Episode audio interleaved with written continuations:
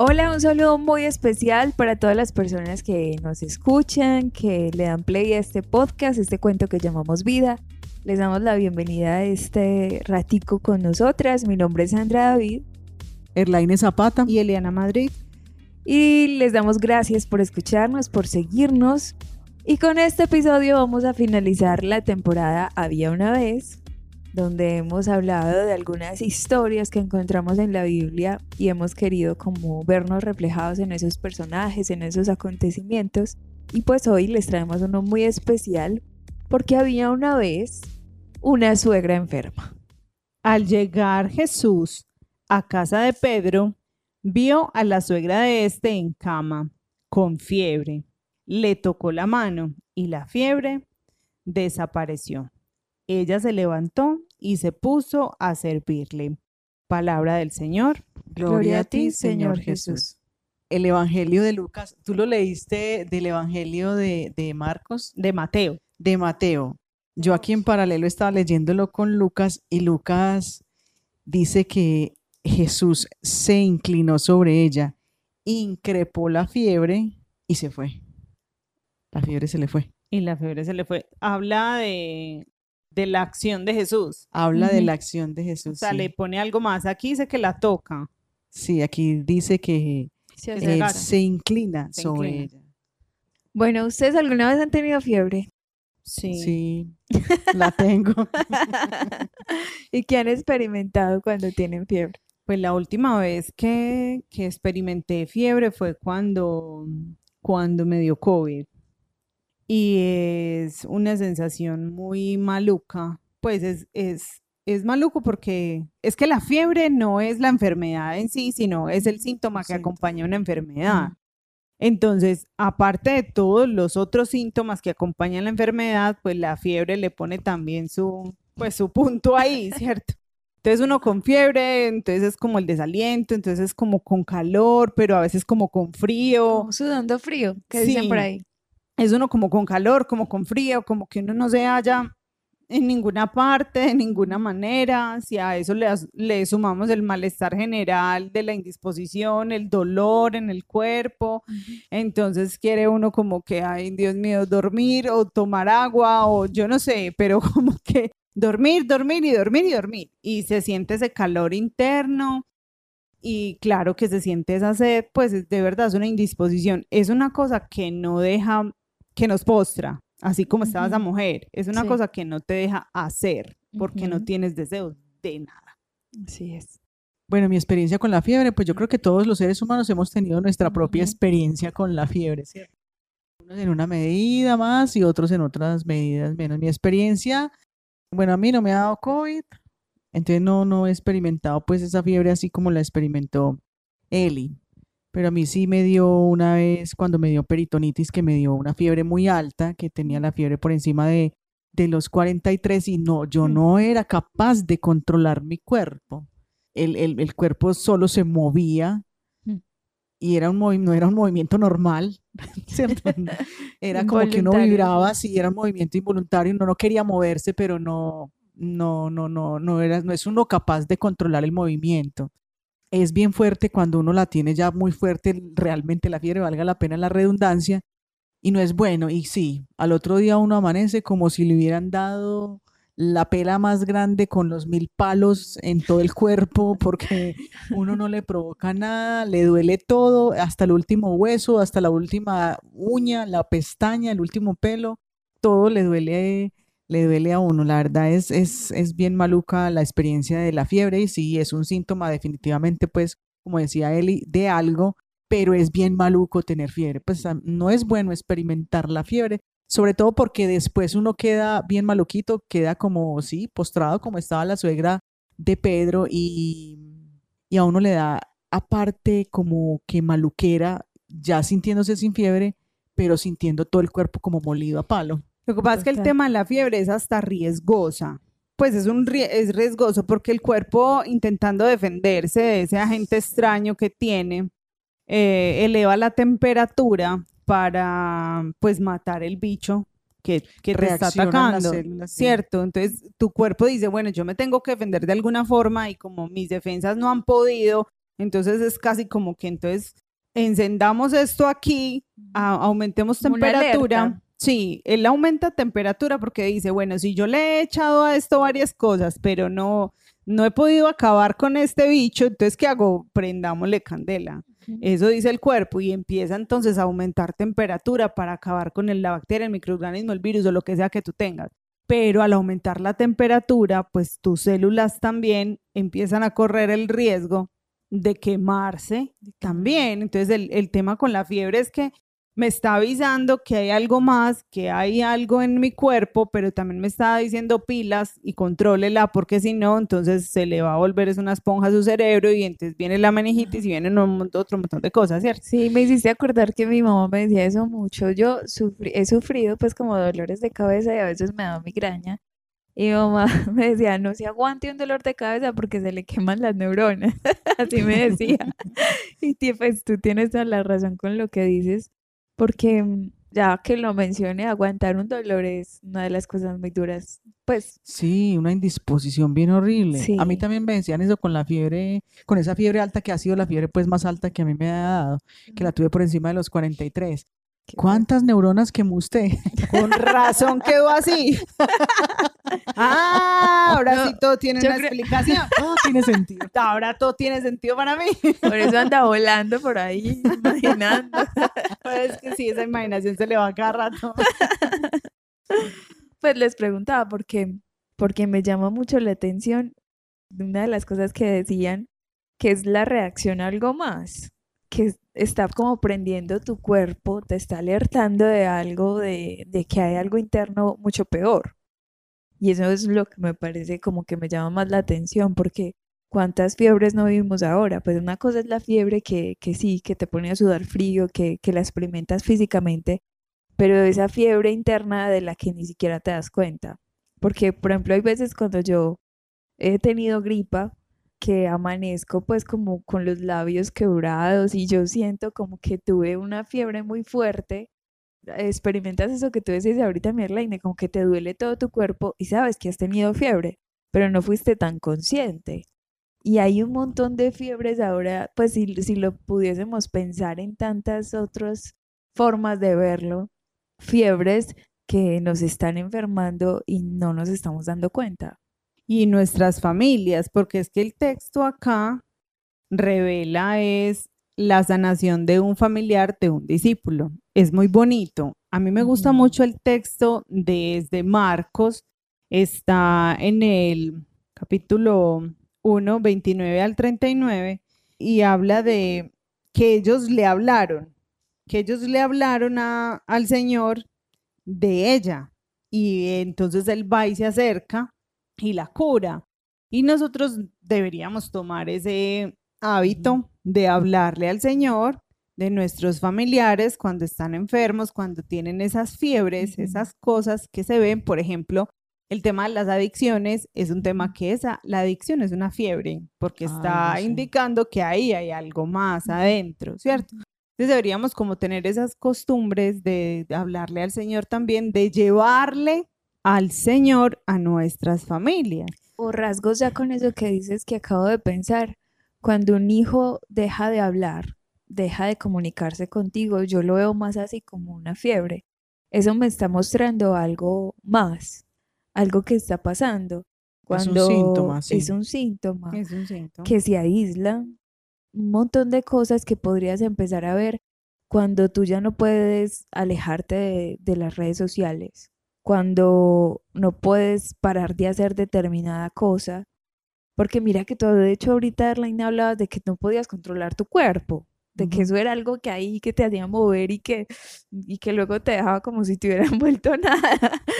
Y cuántas cosas no empezamos a experimentar y hacer que nos tienen enfermos y que es como una fiebre. Es que yo no puedo dejar de ver esto, es que yo no puedo dejar de hacer esto y que nos está alertando de que algo más grande está pasando. O yo no me puedo alejar de esta persona. Total.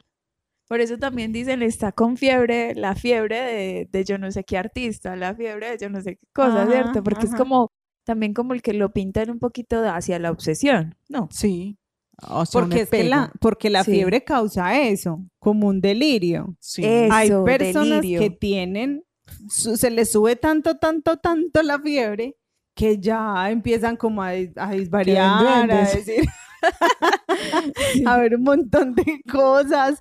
Yo tengo un recuerdo por allá cuando estaba muy pequeñita y yo recuerdo que tuve una fiebre muy fuerte y yo recuerdo que yo veía luces, veía cosas extrañas, sí, yo creo que fue una fiebre muy, muy alta que me dio y el riesgo, como les decía ahorita que se corre, es precisamente eso, que ya tu cerebro no funcione, entonces o ves cosas que no, no ves la realidad como realmente es, te aparta totalmente de la realidad. Entonces, sanar la fiebre es, es eso, es devolvernos también a la realidad, a ser funcionales, a ser capaz de, de juzgar las cosas tal cual son, ¿cierto?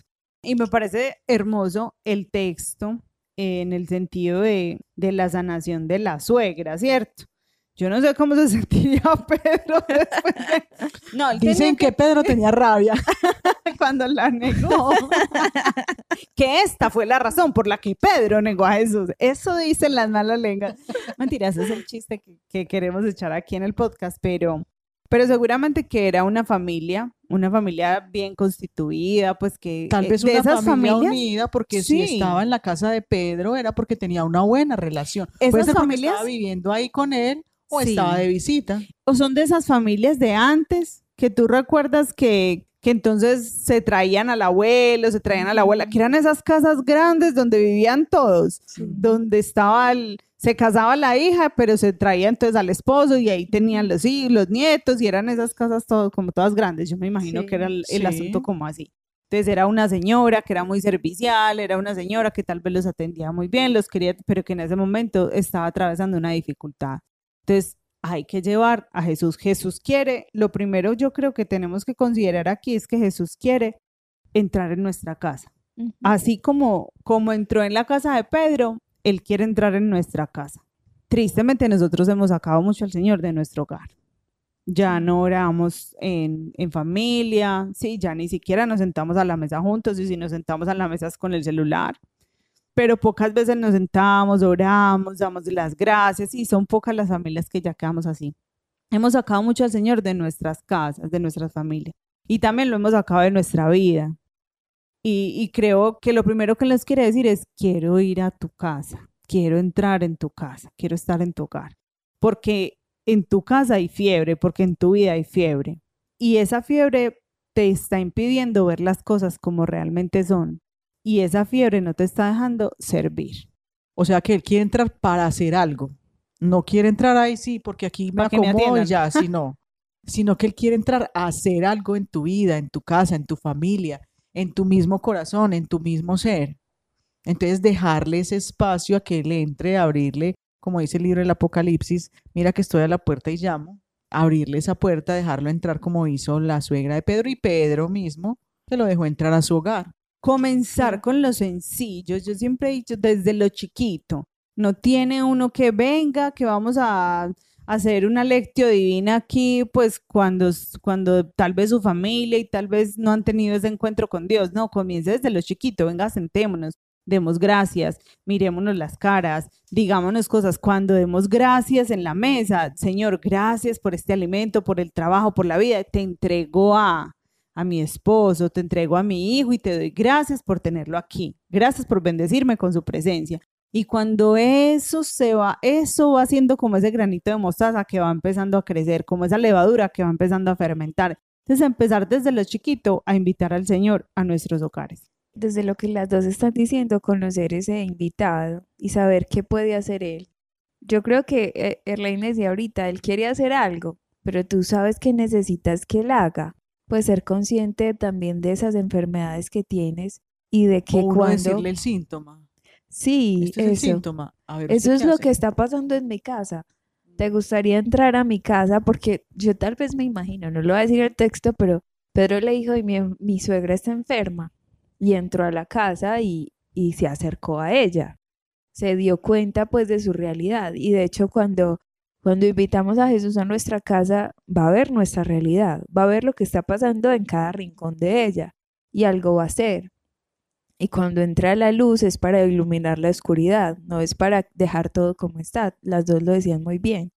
Entonces nosotros si estamos invitando a Jesús en nuestra casa, tenemos que abrirle las puertas. A mí me encanta una frase que una vez escuché, yo creo que lo he mencionado alguna vez en los episodios, pero el único lugar en donde Dios no puede entrar es el que no estamos dispuestos a cederle. Y muchas veces nosotros mantenemos lugares encerrados y vemos que nos está haciendo daño por no abrirle las puertas a Dios con la libertad, con la verdad de esto es lo que está pasando, este es mi síntoma, no sé muy bien, eh, no tengo claridad de la enfermedad, pero este es mi síntoma. Tú que todo lo sabes, tú que todo lo conoces, por favor entra a mi casa. Eso es lo que puede hacer Jesús por nosotros, eso es lo que viene a hacer en nosotros, a darnos sanación. Pero mira que la actitud de Jesús, ahorita que estoy escuchándote hablar, es como una actitud terapéutica, porque Él siempre carga con nuestras debilidades y quiere sanarnos de nuestras enfermedades. Como sí, venga, a ver que yo soy el, el terapeuta por excelencia y yo soy el que puedo hacer. Por eso llego a tu casa a hacer algo, llego a tu vida a hacer algo. Él no se queda ahí en vano. Y yo creo que esa experiencia la hemos tenido todos los que de alguna manera lo hemos dejado entrar en nuestras vidas y en nuestras historias. Él ha hecho algo con nosotros. Por eso la pregunta es, ¿cuál es tu síntoma? ¿Cuál es el síntoma de tu familia? ¿Cuál es la fiebre? Puede ser que haya mala comunicación entre las personas, falta de diálogo, ¿cierto? Puede ser que el síntoma sea entonces ese silencio, ese aislamiento, puede ser que el síntoma sea que somos muy irascibles que somos muy irascibles, que no nos podemos hablar con delicadeza y con ternura, sino que a toda hora es, a ver, ¿usted qué? Tal cosa. Sí, hablando con rabia. Que siempre se está buscando maneras como de, de perderse. Puede ser en el alcohol, puede ser en la televisión, en las en el entretenimiento, algo que nos entretenga, que nos distraiga de nuestra realidad. Eso también es un síntoma de algo. Sí, la cantaleta, que yo no sea capaz de relacionarme contigo desde una buena forma asertiva de decirte las cosas, ese también puede ser otro síntoma y que hay detrás de todos esos síntomas, ese vacío, o porque, ese vacío porque estoy permitiendo que otras personas eh, entren a mi corazón cuando yo debo tener el corazón para mi esposo o para mi esposa, porque estoy permitiendo eso, ¿qué es lo que está pasando en mi interior? La pornografía, todo ese tema de las adicciones, ¿sí? Todo el tema de, em, de, esos malos hábitos que tengo con mi familia o los malos hábitos que incluso tengo en mi vida. Sí, con la salud. ¿Cuál es ese síntoma? ¿Con qué es con lo que tú más tienes que luchar? ¿Qué es lo que... Ay, pero ¿por qué será que cuando mi mamá me habla a mí me va dando como... Es que vea, solamente con mencionar mi nombre y a mí ya me va dando como una... Las emociones son excelentes para que le digan a uno los síntomas. Sí. sí porque vivo como triste a toda hora, no me gusta nada, no me provoca nada, no quiero nada, que si me dicen sí mm, es malo, que si me dicen no también, que si entonces vamos para allí no quiero, que si entonces que si aquí tampoco quiero y no me siento contenta sino donde yo no estoy. Ese es el síntoma. ¿Qué hay ahí? ¿Qué hay detrás? Entonces hay que empezar a preguntarnos, venga, ¿y qué está pasando? ¿Realmente cuál es la razón de mi enojo? ¿Por qué estoy tan enojada? ¿Con quién estoy enojada? Y con todo lo que han dicho, la gran fiebre que yo noto tanto en nuestra, nuestro mundo presente, eh, el sinsentido. Esa fiebre que está inundando desde los más pequeños hasta los más grandes. Como que hay personas que alcanzan el éxito son reconocidas pero caen en depresiones y los que todavía no han alcanzado nada viven la misma depresión. Es como si no hubiera nada que nos saciara, no hubiera nada que los alegrara, como que nos hemos alimentado tan mal, porque yo creo que las enfermedades vienen de mala alimentación, tanto las físicas como las espirituales. Te estás alimentando mal, me refiero a que estás escuchando, me refiero a que estás viendo, me refiero a que estás consumiendo, que te está agotando la vida, que te está agotando la existencia y como a la suegra de Pedro te tiene postrado. Pero es que sabes que con eso que estás diciendo yo pienso que ese era el problema de la suegra de Pedro, que estaba en un sinsentido de vida, porque mire que el texto finaliza diciendo que ella se levantó y se puso a servir. Ella encontró ahí el sentido de su vida, se volvió discípula, se puso a servir. Literal. Se, quitó de ese, cuando yo escucho el, empezar a servir es salir de, el, de ese ensimismamiento. Sí. Salir de mi, de mi yo, de mis tristezas, de mis angustias, de mi dolor y ver la realidad del otro y sanarme sirviendo al otro. Hermoso ese tema del servicio porque sí, señoras, estoy de acuerdo con ustedes, el tema del servicio es un tema de sentido, es un tema de ¿para qué estoy aquí? Es un tema de, Señor, tú me hiciste para ti, pero yo estoy aquí para entonces hacer lo que me corresponde. El servicio que, que hace Jesús, que se abaja y que nos sirve, y él mismo lo dice, es que yo no he venido a ser servido, sino a servir, ¿cierto? Y Él también nos invita a servir, a servirle a nuestras familias, a servir en, a servir en nuestros entornos. Servir es, es ponernos en camino, es hacer lo mismo que hizo Jesús. Y porque el que sirve es consciente de que tiene algo para dar. Se ha dado cuenta de que no es que él sea una nada, no es que no sirva para nada, no es que se tiene que quedar postrado, es que con su realidad, con lo que es, puede dar y mucho. Incluso más.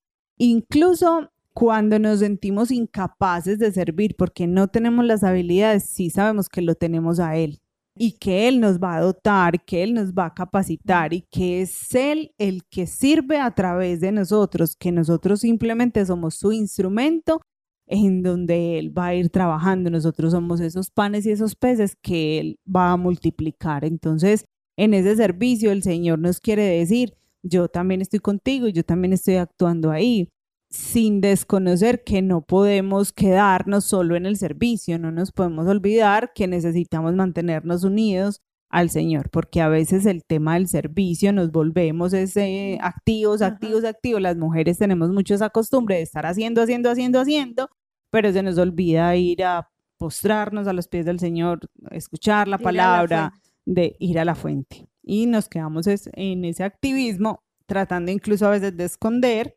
es otro, porque a veces ese activismo también puede ser un síntoma. Sí, también puede ser un síntoma. El síntoma de que no quiero trabajar, en, no quiero dejar al Señor trabajar en, lo de mí. Y no quiero escucharme, porque tengo que estar activa porque no soy capaz de estar sola también. Entonces me mantengo activa para no estar conmigo misma, para no, para no identificar mis propias fiebres. Claro, porque al identificarlas tengo que ser responsable de esas fiebres y mirar qué voy a hacer con esas fiebres. Es que tú lo has dicho muy bien, una cosa es el activismo, el estar haciendo cosas sin sentido y otra cosa es el servicio. Porque el servicio tú tienes claridad de estar dando, de estar ofreciéndote, de, que tienes algo para dar, de que eres consciente de ti misma y de que Dios potencia las cosas, pero las potencia en medida que te dispones, porque si te quedas sentado y, simplemente ahí, pues Dios, ¿qué puede hacer? Tiene mucho para dar, pero si tú no quieres recibir, pues ¿qué podemos hacer?